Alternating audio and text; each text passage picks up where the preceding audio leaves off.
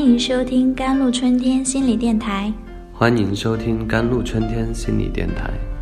这里是一片心灵的小世界，在这里修身养性。这里是一个心灵的加油站，在这里修复保养。我是今天的主播 Celine。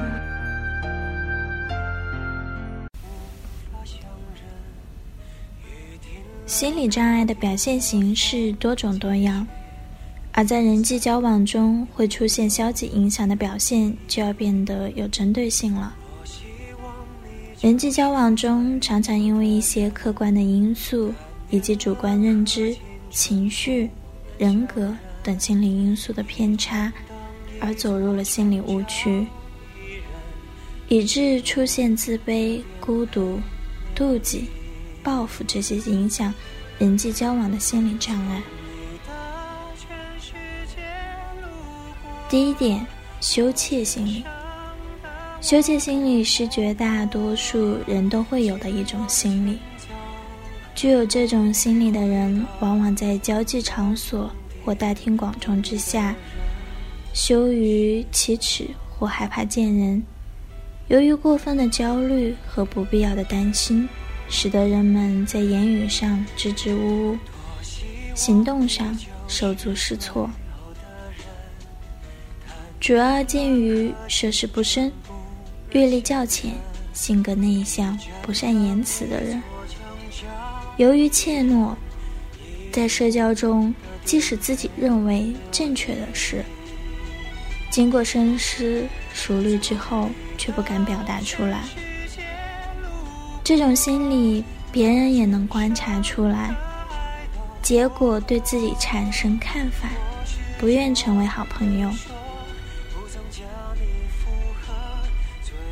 第二种是自负心理，这些人只关心个人的需要，强调自己的感受，在人际交往中表现为目中无人，与同伴相聚。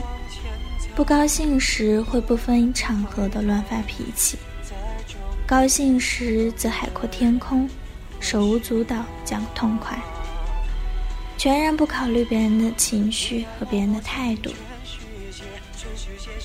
另外，在对自己与别人的关系上过高的估计了彼此的亲密度，讲一些该讲的话，这种过于亲昵的行为反而会使人处于。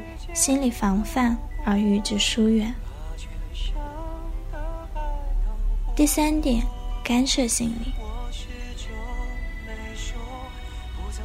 有的人在相处中，偏偏喜欢询问、打听、传播他人的私事儿。这种人热衷于探听人的情况，并不一定有什么实际目的，仅仅是以刺探别人私隐私。而沾沾自喜的低层次的心理满足而已。心理学家研究发现，人人需要一个不受侵犯的生活空间，同样，人人也需要有一个自我的心理空间。再亲密的朋友，也有个人的内心隐秘，有一个愿向他人袒露的内心世界。有的人在相处中。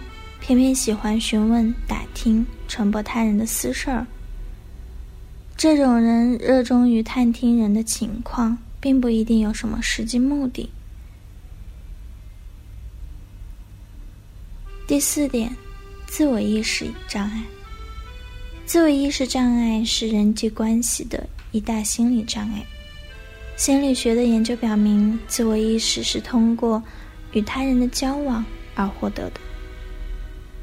美国社会心理学家库利提出“镜中之我”的理论。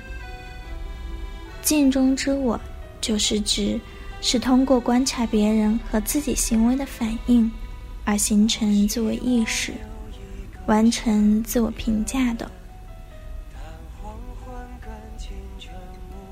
自我评价与他人评价之间出现差距。可能是因为自我认识不准，或高估或低估造成的，也可能是由于怕别人取笑而有意高估或低估造成的。第五点是信息沟通过程中的障碍。信息沟通过程中的障碍主要是交往双方的文化背景、社会环境、人格等方面的因素影响。具体来说，就是由于双方文化程度上的差异、风俗习惯的不同、社会经验的不同，以及出于某种需要、动机而产生的对交往对方发生的信息产生误解。曲解、断章取义、难消化等等。好了，以上就是今天的节目内容了。咨询请加微信 jlct 幺零零幺，或者关注微信公众号“甘露春天微课堂”，收听更多内容。